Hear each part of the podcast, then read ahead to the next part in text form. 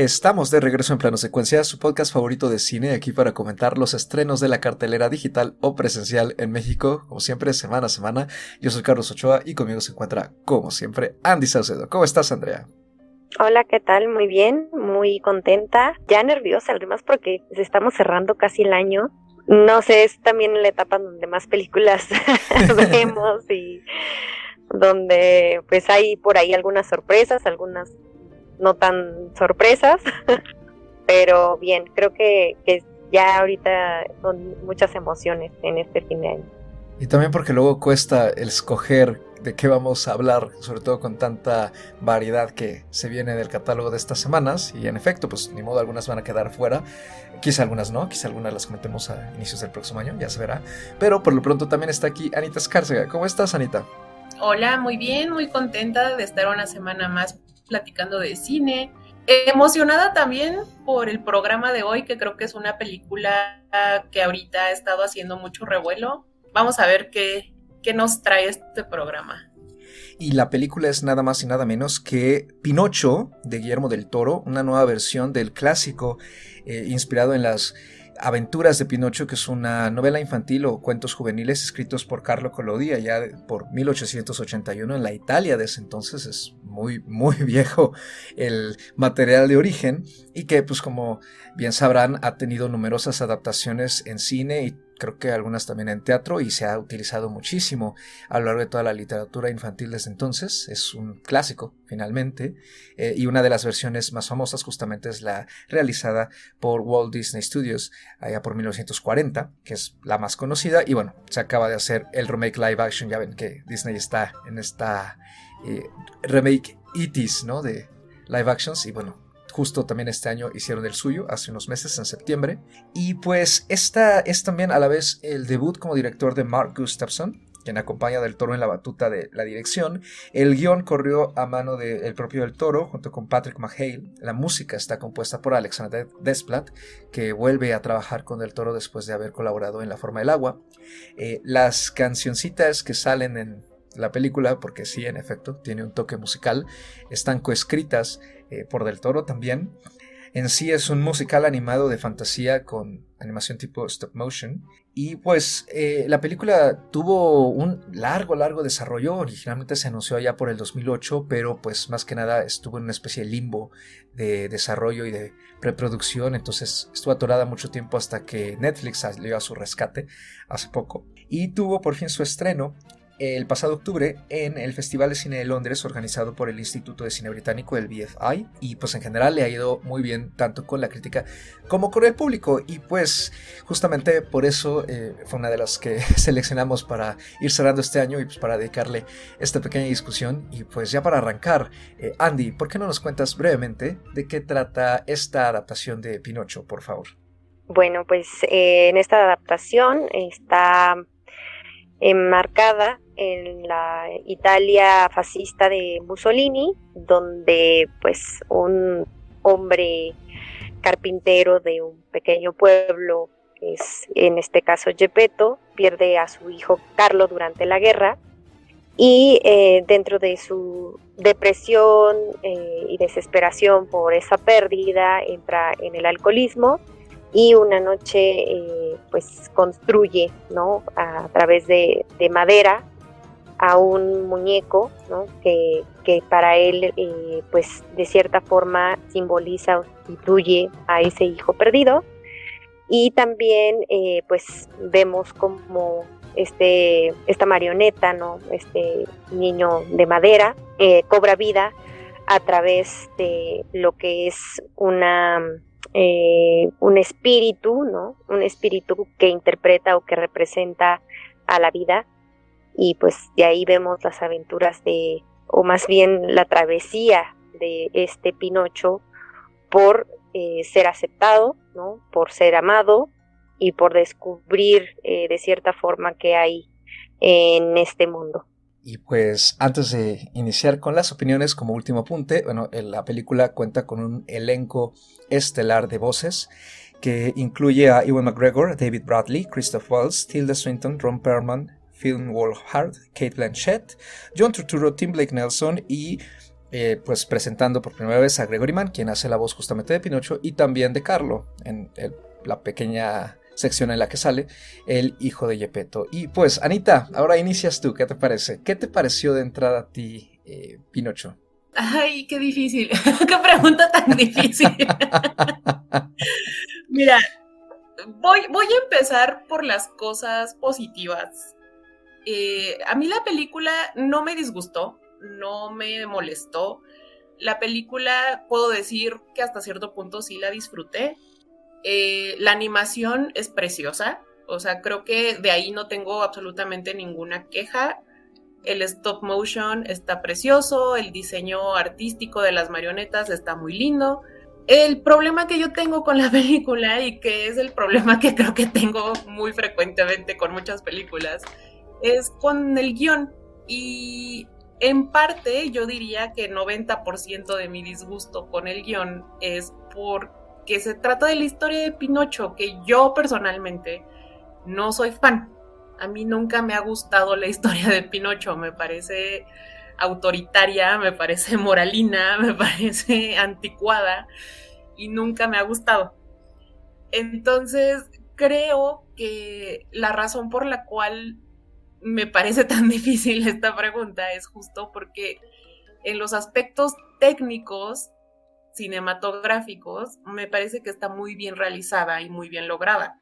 y, las razones por las cuales a mí no me gustó, pues podría decirse que son quizás razones muy personales, que es justamente la historia de Pinocho, que a mí en lo personal no me gusta, pero también hay algunas cosas que sí no son personales, que sí noté que son problemáticas que son, por ejemplo, el manejo del tiempo en la película, que a mí me, me sacaba mucho como de la fantasía en la que estaba tratando de meterme, ¿no? A mí, o sea, yo sé que, que la fantasía tiene su propia lógica y que no es necesariamente la misma lógica que usamos en la realidad, pero sí me sacaba mucho de onda eh, el manejo del tiempo, la temporalidad en general de la película se me hizo rarísima, de repente parece que pasan muchísimos años, pero nadie envejece, no sé, es raro, ¿no? O sea, porque empezamos la película en la Primera Guerra Mundial, me parece que es 1914, y después da un brinco hasta 1940,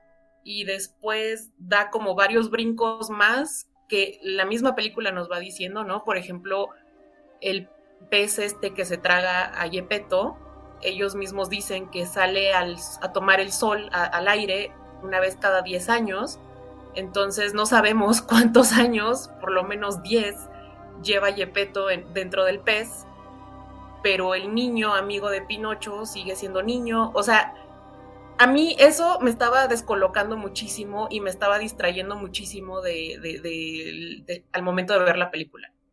Entonces, si bien sí tengo mis motivos personales por los cuales no me encanta, también hay motivos que no son personales, que sí son como tangibles de, la película y que sí me parecen problemáticos. A lo mejor a alguien a quien le haya gustado la película puede pasarlos por alto y decir, sí, está raro el tiempo, pero no importa. Puede ser, pero a mí sí me empezó a molestar mucho a lo largo de la película. No sé, vaya, eso, esa es como mi, mi impresión en general. Y si quieren, ya después podemos ir como viendo ya más otros detalles. Pero vaya, en, general yo me quedo como en un punto medio. No, no me encantó, no me disgustó. Podría vivir sin, sin verla, podría continuar mi vida hasta ahora sin haberla visto. Me parece que es una película como que ni aquí ni allá, pues. Ay. Andy, este, ¿vas tú o quieres que vaya yo primero? Como quieras. Este, pues eh, bueno, para continuar un poquito con la línea, a mí estoy bastante igual que tú, Anita, en general, en respecto a la película. A mí me costó mucho conectar con ella y bueno, primero que nada, o sea, lo positivo que estoy de acuerdo contigo, o sea, la animación, la técnica es magnífica, o sea, creo que tiene muchísimo mérito. Hay un enorme, enorme trabajo, no solo de animación, sino también de concepción y de ambientación, creo yo. en todo el desarrollo de las maquetas. O sea, me parece que es muy bonito. En particular durante la primera hora creo que es cuando más luce. Siento que a partir de que sale Monstruo, como que ahí me deja de funcionar la animación de la misma forma. Siento que hay un cambio. Pero digamos que todo lo anterior a eso creo que es muy muy bella en general. Y refleja mucho las inquietudes del toro porque es a la vez bonita pero también tiene todo este lado como grotesco, ¿no? Entonces creo que pues vamos, es claro reflejo de, quien la está trabajando, ¿no? de quien la ha conceptualizado así. Entonces, en ese sentido, creo que como película de animación es pues, muy destacable. ¿no? O sea, no le pide nada a ningún producto de alto calibre de otros estudios, ¿no? Tiene mucho más que ver, creo yo, con lo que nos han presentado Laika, por ejemplo. A mí me, en particular me recordó mucho a Kubo, eh, incluso varias secuencias, ¿no? Y los colores también. Me acordé mucho de esa película. Creo que también por la, la inclusión de, de, un simio blanco, ¿no? Lo mismo. Pero creo que mi problema al final con la película es justo el mismo que el tuyo, Anita. Es la historia. A mí me parece que Pinocho es una...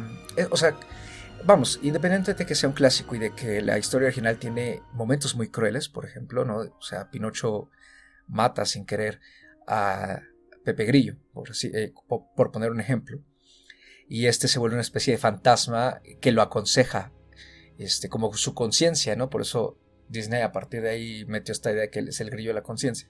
Sí creo que si se va a tratar de adaptar el cuento siguiendo los principales puntos de este, pues es difícil en primera despegarse y creo que es muy fácil caer justamente en lo anticuado. Creo que es una historia difícil de modernizar y a mí lo que me llamó mucho la atención y me sigue intrigando es que Del Toro la ha vendido mucho, como que quiso intentar hacer una versión más oscura, que apelara un poco más al público adulto y que además desarrollara cosas que para él la película que él vio, que en este caso fue la de Disney, más aparte de la historia original, eh, pues dejaba un poco de lado, que en sí me recuerda mucho al tipo de pretexto eh, con el que hizo el Callejón de las Almas Perdidas, que también comentamos aquí ya hace 10 meses. Este, creo que es el mismo tipo de pretexto y a la hora de que veo el trabajo terminado, siento que todo esto que le añade eh, no me aporta mucho y al mismo tiempo creo que los cambios que hace son pocos. A mí incluso me parece que al intentar despegarse de la versión que él mejor conoce, que es la de Disney, termina haciendo algo muy similar. O sea, creo que no están tan alejadas entre sí las versiones. Y no sé cómo me siento al respecto con eso. Eh, quizá un poco decepcionado, pero también se me hace como un trabajo muy cumplidor, como hasta conformista de cierta manera.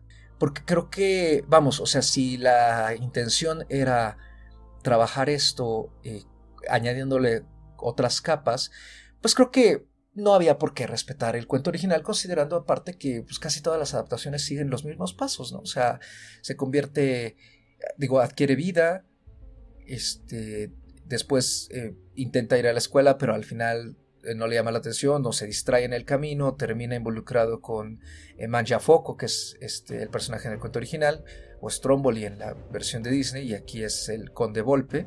Y después de eso, este, termina yendo así vagando por el mundo, se encuentra al gato, se encuentra al zorro y bueno, vamos terminando en la isla de los burros, ¿no? Que aquí es simplemente intercambiado por esta isla de las juventudes eh, fascistas. Y también ese añadido fascista, también, en lo personal, no me termina de convencer porque creo que es muy complejo y la forma en que está eh, trabajado en la película se me hace demasiado simplona. Entonces, creo que eh, en parte el guion no me termina de gustar y al mismo tiempo hay una discrepancia muy fuerte de tono.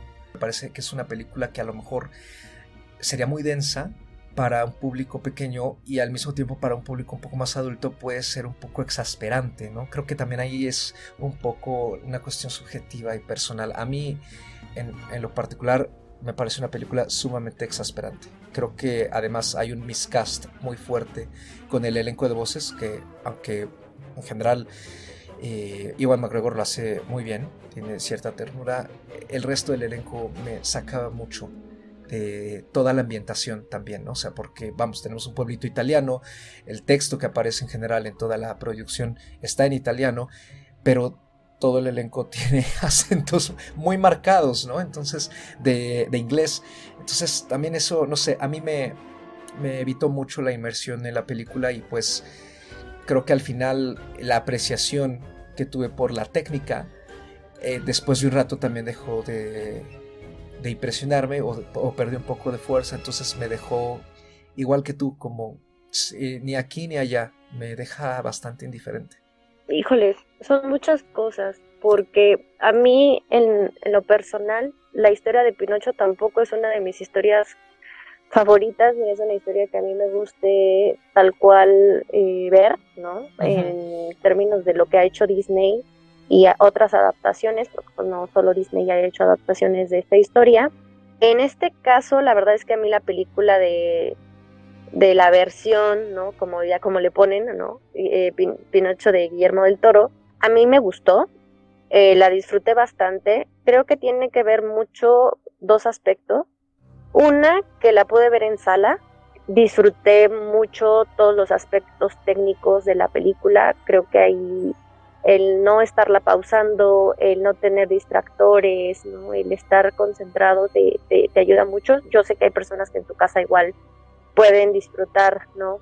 Eh, completo una película, a veces no es tan sencillo, en mi caso a veces sí, sí, sí las pauso mucho, entonces, eso me ayudó. Después en la cineteca tienen esta pues pequeña muestra de las marionetas con algunos textos ¿no? que te van guiando justamente como en este proceso de, de la creación de la película, con la técnica de animación y con algunas anotaciones ¿no? de, del proceso. Y además yo todavía vi en, los siguientes días este pequeño, pues te puede decir como documental o pequeña cápsula que es como de 30 a 35 minutos del proceso creativo, ¿no? De, armado de la película, desde cómo se concibió ciertas ideas para los personajes, para las marionetas, eh, cuánto tiempo llevó a hacer todos estos escenarios, ¿no? Eh, el casting, eh, las voces, porque esas voces. Y creo que al menos a sí me ayudó mucho a entender y a valorar eh, de cierta forma, más allá de la historia, que sí, yo entiendo, también yo noté términos o cosas de guion que a mí no terminaron de, gustarme y termina por gustarme, o sea, termina por convencerme eh, eh, en ese aspecto. Si bien la historia de Pinocho no es mi, mi favorita y creo que tiene mucho que ver por el personaje de Pinocho en sí. A mí el personaje de Pinocho sí se me hace un personaje muy escandaloso, muy eh, fastidioso en ciertos momentos y, recuerdo que eso es lo que más me molestaba de la película de Disney, ¿no? que se me hacía demasiado fastidioso el personaje. Y aquí te puedo decir que al inicio lo sentí en sus primeras intervenciones, que serán los primeros 10, 15 minutos del personaje en pantalla. Y después em, pude de cierta forma encontrar eh, cierta pues cierta empatía, cierto entendimiento ¿no? de, lo que estaba aconteciendo en términos del personaje y la relación con los otros personajes. ¿no? Entonces, sobre todo porque, vaya, o sea, se oye mal que lo diga, soy una persona que no convive con niños, soy una persona que me cuesta mucho trabajo, sí, no, o sea, me cuesta mucho trabajo estar en un espacio con niños. Entonces, eh, creo que eso también influye mucho porque yo sé, o al menos siento, que yo no soy una persona que pueda convivir con el 70% de los niños que hay en este planeta. Por dos. o que hay a mi alrededor, ¿no? Porque soy una persona que no tiene mucha paciencia, porque los niños me, me, pueden conflictuar mucho, ¿no? Y a la vez también puedo disfrutar, ¿no? Del entendimiento, de la inocencia de los niños, eh, de la relación padres e hijos, de la relación eh, en términos de que, te educa, ¿no?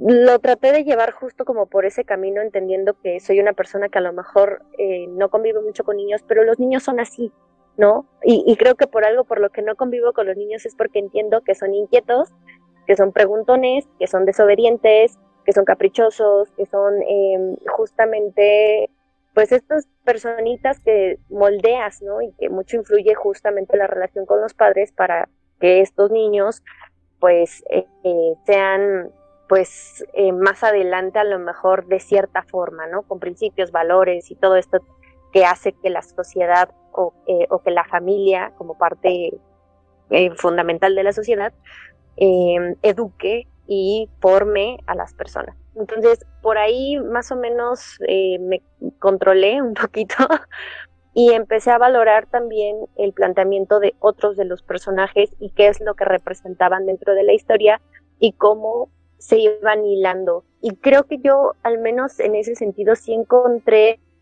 si bien como dice Carlos, no es que Guillermo del Toro le haya dado otra versión completamente distinta, no es que haya hecho el descubrimiento o haya eh, cambiado la historia, son realmente también desde mi perspectiva ciertos aspectos los que cambia y los que él coincide más bien desde su, desde su creativo, desde su imaginación y desde su perspectiva como director, ¿no? Porque pues, justamente cuando empiezas a ver la película encuentras muchos elementos del cine de Guillermo del Toro que incluso prácticamente en varias de ellas se están homenajeando casi casi a él mismo.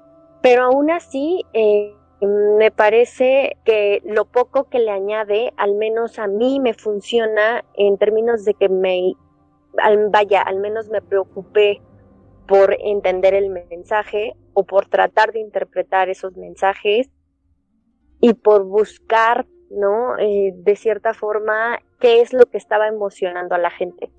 Porque yo al menos mi experiencia en sala es ver mucha gente llorando, mucha gente conmovida, más personas adultas que niños, la verdad, aunque yo sí he tenido, eh, o yo sí he visto comentarios de, de niños ¿no? y padres de familia que mencionan que la película les parece pues eh, bonita e interesante y si es más complicada en términos de pues de ciertos conceptos como muchos que nos han querido tocar, pero es justamente eso lo que agradecen, ¿no? Que empiecen a tocar mucho más ese tipo de, de conceptos que si bien hay películas que lo hacen, hay estudios que ya lo han hecho, siguen eh, tratando a veces de controlar eh, lo que los niños ven en términos de mensajes y de visuales y de conceptos.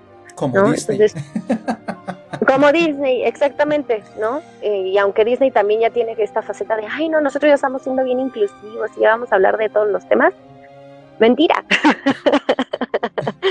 ¿no? Les cuesta tener directores que a lo mejor puedan tener un poco más de obscuridad en los personajes. Entonces creo que en ese sentido y en forma muy general, ya como dice Anita, ahorita podemos ir este, puntualizando y yo estoy de acuerdo con ustedes en varias cosas. A mí la película me gusta y me funciona bastante en varios aspectos. Anita, ¿tú también viste esta oscuridad de cierta forma en la película? Pues es que justo ese es como uno de mis, de mis grandes problemas con, con mi visionado de la película es justamente que yo no le vi realmente algo oscuro, o sea, fuera de lo meramente estético, ¿no? Como estas escenas y estos personajes que aparecen cuando, cada vez que Pinocho muere y va como, como a este inframundo, vaya, fuera de, lo que es meramente estético, a mí no me parece que la película en sí sea oscura o que tenga temas así súper adultos o maduros o lo que sea, porque algo que también me, me brincó mucho de la película cuando la vi es que siento que tiene de repente como señales mezcladas, como señales contradictorias yo, yo, yo sé que, Guillermo del Toro es un hombre abiertamente antifascista, ¿no? O sea, lo sabemos, lo hemos visto en algunas de sus películas, ya, ya lo, lo hemos visto en El Espinazo del Diablo, lo hemos visto en El Laberinto del Fauno. Tiene este tema recurrente con el fascismo y él es abiertamente antifascista. Pero a mí la historia de Pinocho y la manera en la que está contada en esta película me estaba dando unas señales muy contradictorias, sobre todo en la primera mitad de la película, porque nos quieren dar la idea de que el fascismo, pues, e-, es esta fuerza, es este ente que te quiere hacer obedecer, ¿no? Y el hecho de que Pinocho no obedezca, que sea, comillas, comillas, un libre pensador, lo hace un mal niño. ¿no? Un niño malo y merece castigos y merece regaños porque no obedece, que va muy de la mano, claro, con la historia original, ¿no? De eso va. Entonces, como que para mí eso es una, es una señal contradictoria, ¿no? O sea, me estás diciendo que el fascismo es malo y que te estén obligando a obedecer es malo, pero por otro lado, si quieres que Pinocho te obedezca y si no te obedece, entonces Pinocho es malo, ¿sabes? O sea, como que a mí estas, este tipo de, de, de, silogismos me estaban, me estaban molestando mucho, sobre todo en la primera mitad de la película. Ya más adelante me parece que el mensaje sí queda más claro, cuando ya aparece abiertamente el personaje de Benito Mussolini, cuando ya aparece este centro de juventudes fascistas, el mensaje se vuelve mucho más claro. Pero en la primera parte de la película parecía que era todo lo contrario, ¿no? O sea, pareciera que era como un, lo que está mal es que desobedezcas, ¿no? O sea, entonces, por eso es que yo tengo este, este asunto aquí pendiente con la película, con la historia de Pinocho en general. Creo que si vas a meterle un mensaje antifascista al cuento de Pinocho, pues sí tendrías que reescribirlo mucho más, no nada más meterle estas añadiduras, que si bien pueden funcionar, el tema del fascismo es un tema bastante más complejo que no se maneja de la mejor manera en la película. No, o sea, el tema está ahí, el tema está sobre la mesa, pero no, no es del todo claro hacia dónde va o cómo es esta relación entre la historia de Pinocho y el mensaje antifascista que quieres lanzar. Me pasa lo mismo con esta idea que dice Guillermo del Toro de que es una versión más adulta, que es una versión más oscura, pero por otro lado nos pone a un Pinocho que no muere, ¿no? O sea, se muere y revive, se muere y revive, se muere y revive. Creo que si vas a hacer una versión más adulta, más oscura, pues sí tendrías que tratar el tema de la muerte quizás de una manera más realista. Ahora bien, yo sé que el tema de la muerte sí lo tocas más adelante y también con el hijo de Yepeto, con Carlo, pero finalmente el, personaje principal no puede morir, ¿no? Entonces, no sé, o sea, a mí sí me parece de repente como contradictorio, me parece que las, las declaraciones que da Guillermo del Toro contradicen lo que vemos en pantalla, si bien quizás él intentó hacer una versión más adulta y más oscura, se queda meramente en lo estético, porque en realidad la historia pues no es oscura, al contrario, yo diría que es una película bastante alegre. No me parece que tenga un final triste. Digo, a lo mejor también es una visión muy personal, ¿no? Pero a mí el, final no me pareció triste para nada creo que justamente yo por eso veo esto de la discrepancia de tonos. Yo siento que hay, eh, se va de repente a extremos más serios y de repente a extremos mucho más eh, ligeros, como queriendo apelar a todo el mundo, ¿no? Por ejemplo, esta inconsistencia que hay con lo de las canciones, ¿no? Que de repente tenemos cuatro o cinco canciones durante la primera hora y de repente ya las canciones se olvidaron porque pues ni canciones son, ¿no? Son más bien como cantinelas que tampoco aportan mucho, creo yo, ¿no? Este, no, no desarrollan al personaje. Quizá la única que funciona es la primera, la que canta Pinocho, una de las primeras, no me acuerdo si hay otra antes. Pero creo que en general están ahí como un guiño extraño. No me parecen memorables, ni en letra ni en melodía. Y después desaparecen, ya nada más quedan como pretexto para las pequeñas eh, actuaciones ¿no? que él tiene en esta, eh, en esta feria ambulante. Y son, pero son momentos como que sí busca la película irse más hacia la luz, ¿no? Y de repente tenemos todo el tercer acto, ¿no? Con lo, o bueno, parte del tercer acto, con lo de las eh, juventudes eh, musolianas, ¿no? Allá en, esa isla que sustituye a la famosísima isla de los burros. Eh, ¿Qué vamos? O sea, creo que como sustituto, pues es curioso. O sea, creo que también el concepto de la isla de los burros ya está, pues, muy, muy gastado. Pero creo que me parece muy efectivo en general eh, respecto a lo que quiere contar, aunque estoy completamente de acuerdo con que pues termina siendo también muy eh, ceremoniante ¿no? y moralino incluso. Mientras que acá lo de las juventudes, eh, si bien se basa más un concepto de aceptación de acéptenme como soy, que podría decirse que ese es el, digamos, lo poco que moderniza del toro al personaje y al concepto de, del mismo. E, esa oscuridad, sí, como tú dices, se queda un poco lo estético porque finalmente lo que estamos viendo ahí es un juego de gocha, ¿no? Y no hay muchas eh, apuestas, creo yo, en ningún sentido. También es eso, las apuestas respecto a Pinocho pierden fuerza porque pues empezamos a ver que él no puede morir, ¿no? Y que aparte revive de esta forma. Como que lo que le pasa incluso si se quema por completo, sabemos que de todas maneras no se va a morir, ¿no? Y aunque eh, nos va preparando de forma muy predecible el final, ¿no? Eh, con esto de que se va a volver un niño de verdad y de que probablemente va, ya no va a tener tantas vidas, ¿no? Como gato. Eh, creo que ese, digamos, sacrificio que él hace al final, si bien tiene sentido narrativo, a la hora en que vi la película a mí como que me jugó en contra. No, no tuvo peso para mí. Y vamos, esta idea de la inmortalidad como pues una maldición, ¿no? De pasar el resto de la vida a solas.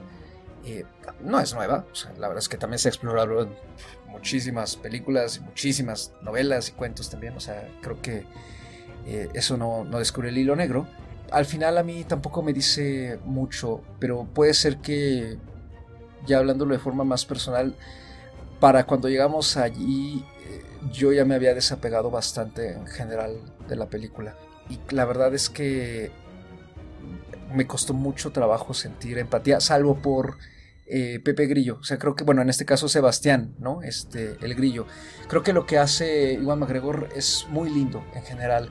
Eh, me funcionaba mucho ese personaje, me gustó mucho su actuación también, eh, su, su, vamos, la forma en que trabajó con su voz me pareció un personaje muy interesante, pero creo que también está desaprovechado. Y en general siento que hay muchas cosas desaprovechadas en la película que tampoco tienen mucho sentido, ¿no? Como esta separación de Gepetto y de Sebastián, que pues dura más de una hora, pero de todas formas parece ser que el grillito consiguió enseñarle algo a la marioneta, aunque pasó medio metraje sin estar con él, ¿no? Entonces, y al final siento que todo se cierra pues porque se tiene que cerrar no tanto porque se lo haya ganado como tal en la progresión de la historia, es más como una lista de checkpoints, ¿no? Había que llegar aquí, había que llegar aquí y aquí porque más o menos esto está en el cuento original. Eh, sí creo que en general eh, me habría gustado ver un poquito más de juego con los puntos clave de Pinocho que creo que sí se pueden eh, voltear o, o cambiar por completo, ¿no? O sea, creo que incluso se podría haber trasladado eh, lejos de Italia, ¿no? O sea, a lo mejor no sé hacer algo ambientado en México, por ejemplo, habría estado muy interesante. Pero bueno, en sí la película funciona, ¿no? O sea, ya sí siento que mucho de lo que estamos comentando es se va mucho más hacia la percepción eh, personal, ¿no? También como tú dices, Andy, ¿no? O sea, es difícil conectar eh, con la historia como tal porque no es una historia muy, pues, atractiva, creo yo. Sin embargo, me, me agrada que haya una buena cantidad de la audiencia que pues ha conectado con ella, ¿no? Incluida tú, y este, y que pues la haya disfrutado a pesar de este tipo eh, de cosas o, o, inconsistencias, ¿no? Como por ejemplo que de repente el conde Volpe pues mágicamente está también en esa isla que se está destruyendo, como quién sabe. Sí, creo que eh, uno de los aciertos de la película es básicamente que al menos yo siento que ha sabido conectar en ciertos niveles. ¿no? Claramente cuando empiezas a pensar en términos de guion y a lo mejor darle lectura a muchas cosas, ¿no? Como la que mencionaba Ana, a mí también el tiempo me molesta. Es, es algo que, que, se nota al inicio, se nota mucho al inicio. Después, al menos a mí, ya procuro no, no, no meterme tanto en el análisis del tiempo. pero es que sí, yo soy no que al menos el tiempo sí me molesta envejece muy, o sea, es súper sutil el envejecimiento y eso es lo que, o sea, lo que a veces a uno le mueve o le hace ruido, ¿no? O sea, al inicio se supone que tiene más cabello que hacia el final, o sea, ve, ve, ve el cambio de, la maqueta, en este caso de la marioneta, y sí se notan en el cabello, pero nada más. Entonces, a lo mejor un poco en la ropa y en la postura, pero no, no es muy grande el cambio, ¿no? Pero sí hay algo que, que, Ana mencionó y este es esto entre las guerras que a mí también me causó mucho conflicto, ¿no? Algo también que mencionaste tú, Carlos, y es eh, esto del idioma y que ya lo hemos mencionado muchas veces y que también a mí es algo que no me encanta, ver historias de cultura italiana, de cultura francesa, de cultura japonesa, interpretadas por voces extranjeras que suenan a Estados Unidos o a algún acento inglés o escocés o etcétera, es muy disruptivo porque como dices, estás viendo todos los panfletos en italiano, expresiones en italiano, eh, nombres italianos con voces eh, americanas o en inglés y sí, sí, al menos a mí también me, no me encanta. Pero volviendo, el acierto que marca la diferencia es, mm, cierto énfasis que hay en ciertos mensajes, en ciertas líneas de guion que funcionan muy bien, ¿no? Hay frases que dicen los personajes y que a la gente se le quedan, ¿no? Y que son frases que conmueven a la gente, pero que tienen mucho que ver no solo con que estén las frases en sí y en cómo están dichas, sino también en este cuidado que tuvieron al momento de plasmar las emociones y las expresiones en, esta técnica. Yo le aplaudo mucho eso y eso es algo que se ha mencionado en diferentes críticas y en diferentes opiniones que hay respecto a la película, que el trabajo artístico que hay detrás permite que todos estos personajes transmitan justamente esas emociones y que empiecen a generar en las personas cierta empatía estos temas que también de repente, y los entiendo en ese sentido, se vuelven muchos temas, ¿no? Y, muchos eh, pequeños subdramas que hasta podríamos leer por ahí, ¿no? Entiendo que también hay un exceso, eh, no es un exceso, sino que son varias cosas y que a veces llega un punto en que no se profundizan, pero que al momento en que le están dando mucho más énfasis a generar emociones, a generar, en este caso, hablar del amor, del padre y el hijo, de eh, ciertas formas como de obediencia, ¿no? Y de la inocencia y de esta relación muy ambigua que hay entre qué tan bueno es obedecer y qué tanto debes de ser, eh, de cuestionar las órdenes, ¿no? O sea, es esta relación que a lo mejor, como dice Anita, no está del todo bien planteada para pero que a la gente de cierta forma le está funcionando, ¿no? E, e, este entendimiento de, ok, Pinocho es un ser inocente que está aprendiendo y que por ende cuestiona, pero a la vez hay un mundo en el que tienes que obedecer y tienes que seguir reglas y a la vez, ¿no? Está toda esta parte de la formación o de las expectativas que tienen las personas sobre ti, ¿no? Que es el caso de, de Gepetto tratando de suplir en el, pues la ausencia de su hijo queriendo que Pinocho sea un niño humano como su hijo, cuando no lo es. Puede a nosotros parecernos que no está completamente bien reforzadas las ideas, pero como las, las voces, la animación, el énfasis en, el, en los diálogos funcionan para la gente y la gente sí lo entiende así. O sea, yo, yo te digo, veo muchas personas y parte de la crítica que aplauden justamente esas conexiones o, esas moralejas, si las quieren ver, es que no son moralejas, más bien esos mensajes. Y les digo, a mí eso es lo que más aplaudo de la parte del trabajo de arte y de animación y de la concepción que tuvo tanto del toro como todo el equipo con el que trabajó. Les decía yo que había visto el, pues este pequeño documental y algo de lo que ellos hacen y la gente que lo quiera ver es eh, las personas que trabajaban en la animación hacían primero ellos actuaban la escena, la grababan para saber qué movimientos le iban a dar a cada uno de los personajes.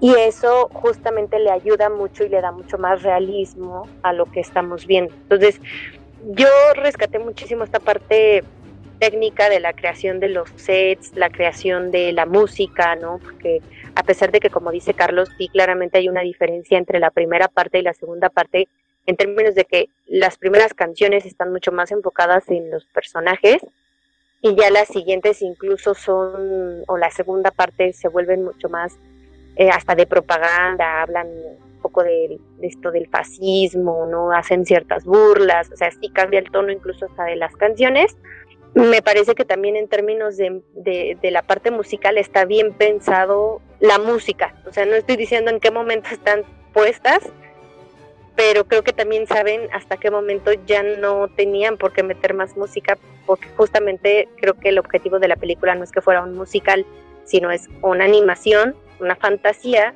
con ciertos momentos y toques musicales. En toda esta parte técnica, aunado al manejo de cámara, hay cosas muy complicadas que al menos a mí me parecieron este, bastante bien logradas creo que hacen que, que por eso la gente termina tan maravillada, ¿no? Más bien es la palabra, tan maravillada de la animación, de los tonos estos que tienen términos de los mensajes que entrega la película. Y eso es lo que yo resalto más, ¿no? Y, y entiendo de cierta forma por qué ha gustado en ese sentido.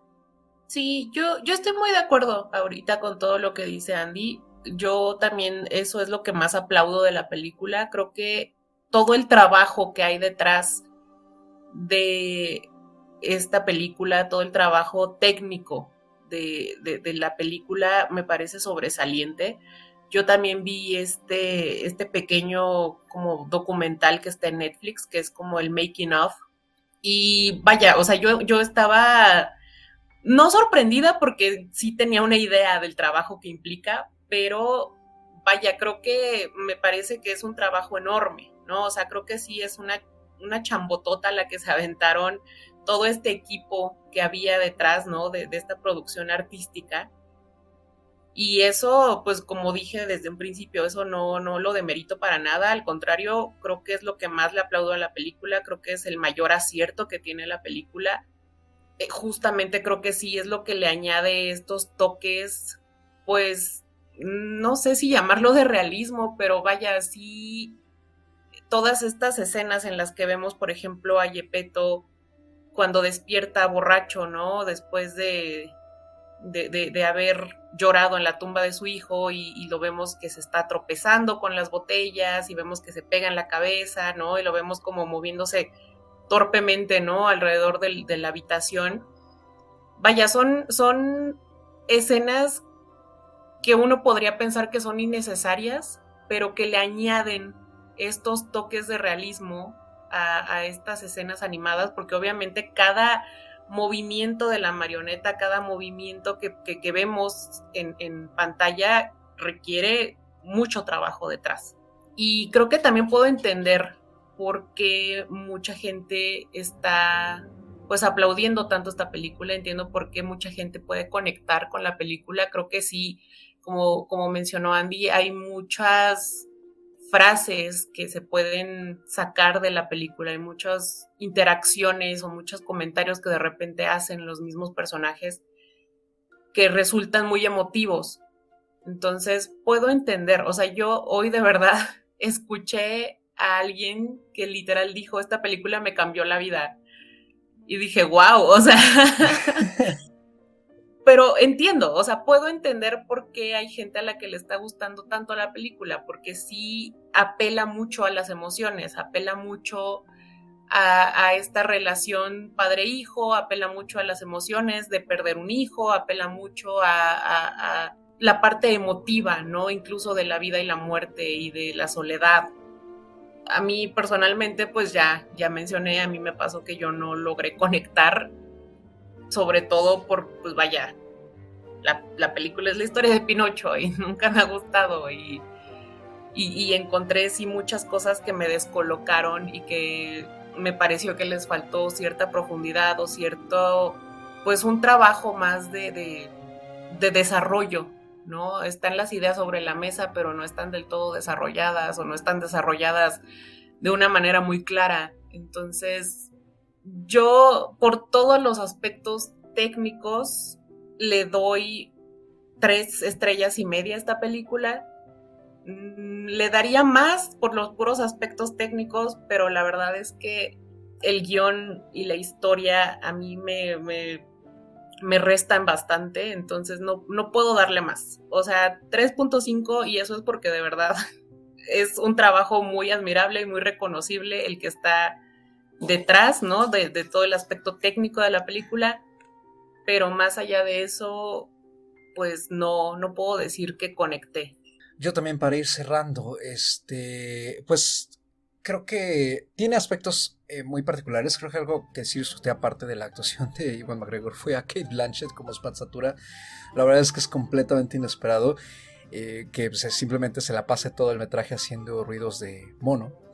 Pero es entretenida, me pareció un personaje muy, muy entretenido. También muy Disney, ¿no? O sea, creo que su interacción con el Conde Volpe es sumamente este típico villano de Disney que tiene un secuaz y que de repente le pasan cosas malas y se le pasan al secuaz mientras el villano está, eh, digamos, en primer plano, ¿no? Y por atrás tenemos que o hace cosas graciosas o le pasa algo, se pega, le pegan, este, se tropieza o encuentra algo y así, ¿no? Entonces creo que eh, eso lo disfruté mucho.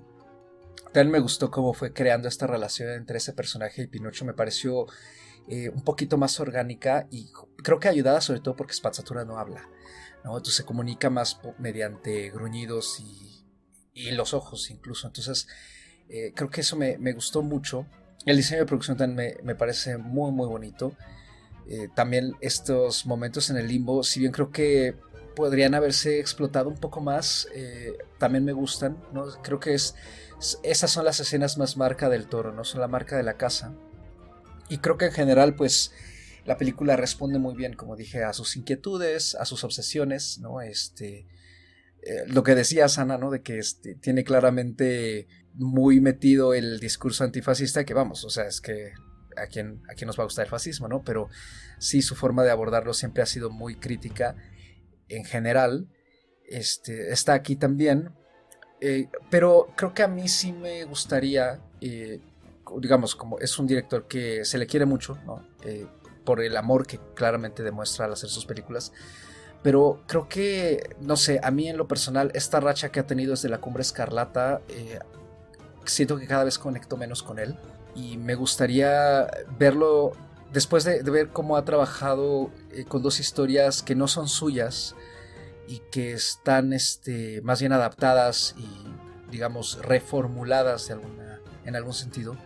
Eh, sí me gustaría que se acercara mejor a, contenido propio, a contenido original, porque creo que ya lleva un buen rato este, trabajando las historias de alguien más.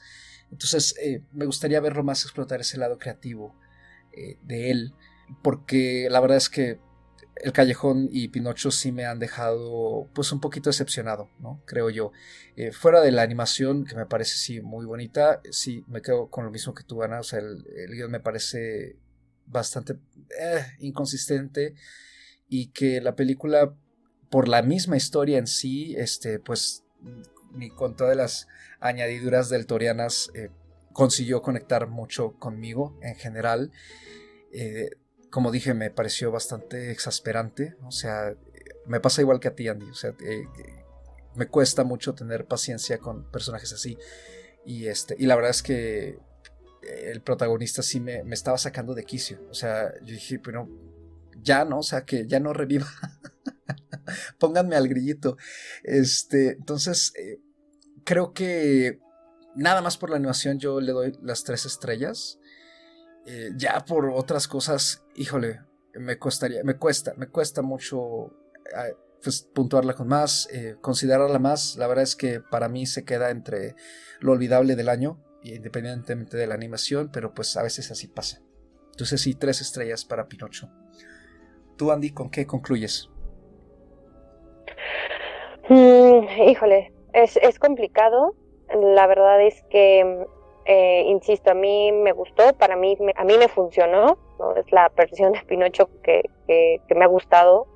No es que yo sea muy seguidora del cine del Toro, respeto mucho su trayectoria y creo que ha hecho un muy buen trabajo posicionándose con una visión muy particular del cine y de y del arte ¿no? en sí, el arte que hay en el cine.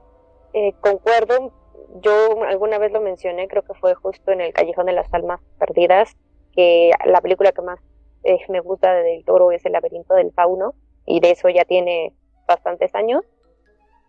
Aún así, a mí esta película me gusta, siento que respeta ese estilo, esa visión, de cierta forma es un sueño cumplido para él y creo que, y lo se, ha mencionado muchas veces, en aspectos técnicos es eh, pues bastante pulcro el trabajo y es un esfuerzo casi titánico, ¿no? Como dice Ana, sabemos lo que representa hacer una película así y creo que en, eh, ese aspecto yo, yo diría que, que Del Toro sí se ve una evolución en términos de la calidad técnica de su trabajo. Claro, también es un equipo del que se rodeó de expertos, de gente que, que, ya le sabe mucho a esto y que prácticamente le leyó la mente a Del Toro y pudo llevarlo a cabo de, de la mejor forma posible. Ya en términos de, del guion, ¿no? y, que es lo único que a mí también me causa conflicto eh, de esta película, lo que se ha mencionado, yo concuerdo en varias cosas, en otras probablemente no tanto, pero pues siempre va a ser eh, pues un aspecto muy de percepción, ¿no? Y de, incluso a veces lo hemos dicho, ¿no? De mood en el que ves la película y la forma en la que ves las, las cosas. Yo eh, le voy a dar cuatro estrellas, a mí me, les digo, me gustó y entiendo mucho también a la gente que, le aplaude, que, está maravillado con esta película, porque sí, sí tiene elementos que pueden maravillar a las personas. Y lo que me gusta más es que de cierta forma invita a las personas en general y que de cierta forma también puso sobre la mesa un debate que pues, tiene muchos años y que muchos cineastas también han levantado la mano y que nosotros mismos aquí también lo hemos dicho en repetidas ocasiones sobre el cine de animación, es que no es un género infantil, no es exclusivo para niños y aunque esta película pudiera ser una película familiar y que también trata al menos de tocar temas que pues, Disney jamás tocaría, o al menos no los tocaría así, creo que, el que ponga de nuevo sobre la mesa el decir, vean el cine de animación, comprendan lo complejo que es realizar un cine de animación con cierta calidad técnica, con ciertas técnicas de animación, lo que implica el tener este tipo de personajes tan expresivos, tan emotivos y todo lo que pueden transmitir, el manejo de las voces, lo importante que es y eh, el, ir de la mano con los animadores para darle esta vida a, los personajes, creo que eso también me agrada. Me agrada que, se ponga sobre la mesa, sobre todo cuando bien mencionaba Carlos al inicio, en septiembre se estrenó el live action de Disney, interpretado por Tom Hanks, ¿no? Y esta película le demuestra que puede ser que incluso con animación se pueden hacer cosas mejores que transmitan más, seguramente transmite mucho más que una actuación de Tom Hanks, perdón. Ay, perdón. este y creo que también es un, es un buen momento y es oportuno, considerando el año que, que tuvimos, que por aquí hablamos de Turning Red, de Apolo 10, o sea, hablamos de Flea, ¿no? Eh, que además esa película, pues, eh, en este año compitió en, diversas premiaciones, creo que pues ayuda mucho a que salgan los premios de animación en las mismas manos y que ahora más cineastas empiecen a atreverse, incluso otros estudios, en este caso como Netflix, a apostar por hacer este tipo de películas. Ya Netflix lo había hecho. Em, por ahí recordamos esta película que ganó de, de la mano que I Lost My Body, ¿no? Perdón. Pero es un buen momento para que justamente la animación siga apostando por hacer otras historias y sobre todo de este lado del charco, ¿no? Sabemos que en Asia no es, ese, no, no, es esa visión, pero sabemos que de este lado eh, muchas personas, al menos yo te puedo decir que conozco tíos, primos, amigos que siguen teniendo esa concepción del cine de animación. Entonces, eso me gusta también de la película. Yo cierro con cuatro estrellas. La gente que la quiera ver, la verdad es que ahorita ya está al alcance. Y seguramente se va a seguir hablando de la película en, los siguientes meses, por lo que implica también ya el nombre de Del Toro en la industria, ¿no? ese es otro, otro aspecto a destacar eh, en este sentido. Y pues con eso terminamos esta breve discusión sobre Pinocho como dijo, como ya dijiste Andy, ¿no? Ahí está en Netflix de forma perpetua. Y pues antes de cerrar, eh, como siempre, la recomendación de esta semana que Anita, tú dijiste fuera de eh, fuera del micrófono eh, dijiste que a lo mejor tú tenías algo que recomendar, entonces te cedo a ti el micrófono. Pues bueno, yo quiero recomendar, ay, es que ya, ya, ya saben que a mí me gustan las cosas así medio creepy, ¿no? Entonces, eh, hay, un, hay un cortito de 15 minutos en movie que se llama Los Huesos. Es un cortito dirigido por Cristóbal León y Joaquín Cosiña, que son estos chilenos que nos trajeron La Casa Lobo hace unos años. También es una animación en stop motion, muy al estilo de estos directores, que es como pues mucho más, esto sí para que vean, mucho más oscuro, que trata de un ritual que hace una chica, eh, que hace una especie de ritual y, hace un exorcismo con dos cadáveres para, para recuperar a estos, a, estos personajes históricos de, Chile, para revivirlos y traer nueva gloria a, a su país. Eh, está raro, es de esas cosas que a mí me gustan. es de esas cosas que uno termina de ver y dices, mmm, ¿qué acabo de ver? Pero a mí me gustó muchísimo, la disfruté muchísimo. Es justo el tipo de cosas que a mí me gusta ver. Ya saben, cuando platicamos de ella, a mí me gustó muchísimo La Casa Lobo y esta pues, tiene mucho, mucho en común con, con la película. Entonces, Está, está bastante interesante y se puede ver en movie. Y pues también como, como un dato curioso, la producción ejecutiva corrió a cargo de Ari Aster, este director que, nos trajo Hereditary. Y pues yo nada más por este, sumarme a lo del stop motion, eh, hubo, como dije eh, durante una de mis intervenciones, me acordé mucho de Cubo pero también hubo otra película que por algún motivo se me estuvo a la cabeza mientras veía Pinocho. Y fue Jimmy el Durazno Gigante, Jimmy and the Giant Peach, que está basada en el famoso cuento de Roald Dahl, que también es el, la mente detrás de Matilda. Y este, esta película es del 96, es un musical también, y tiene un toque de fantasía y un toque de live action. Y fue dirigida por Henry Selick. Y pues en su momento tenía bastante popularidad. De hecho, me acuerdo que y seguramente para quien nos escucha, ¿no?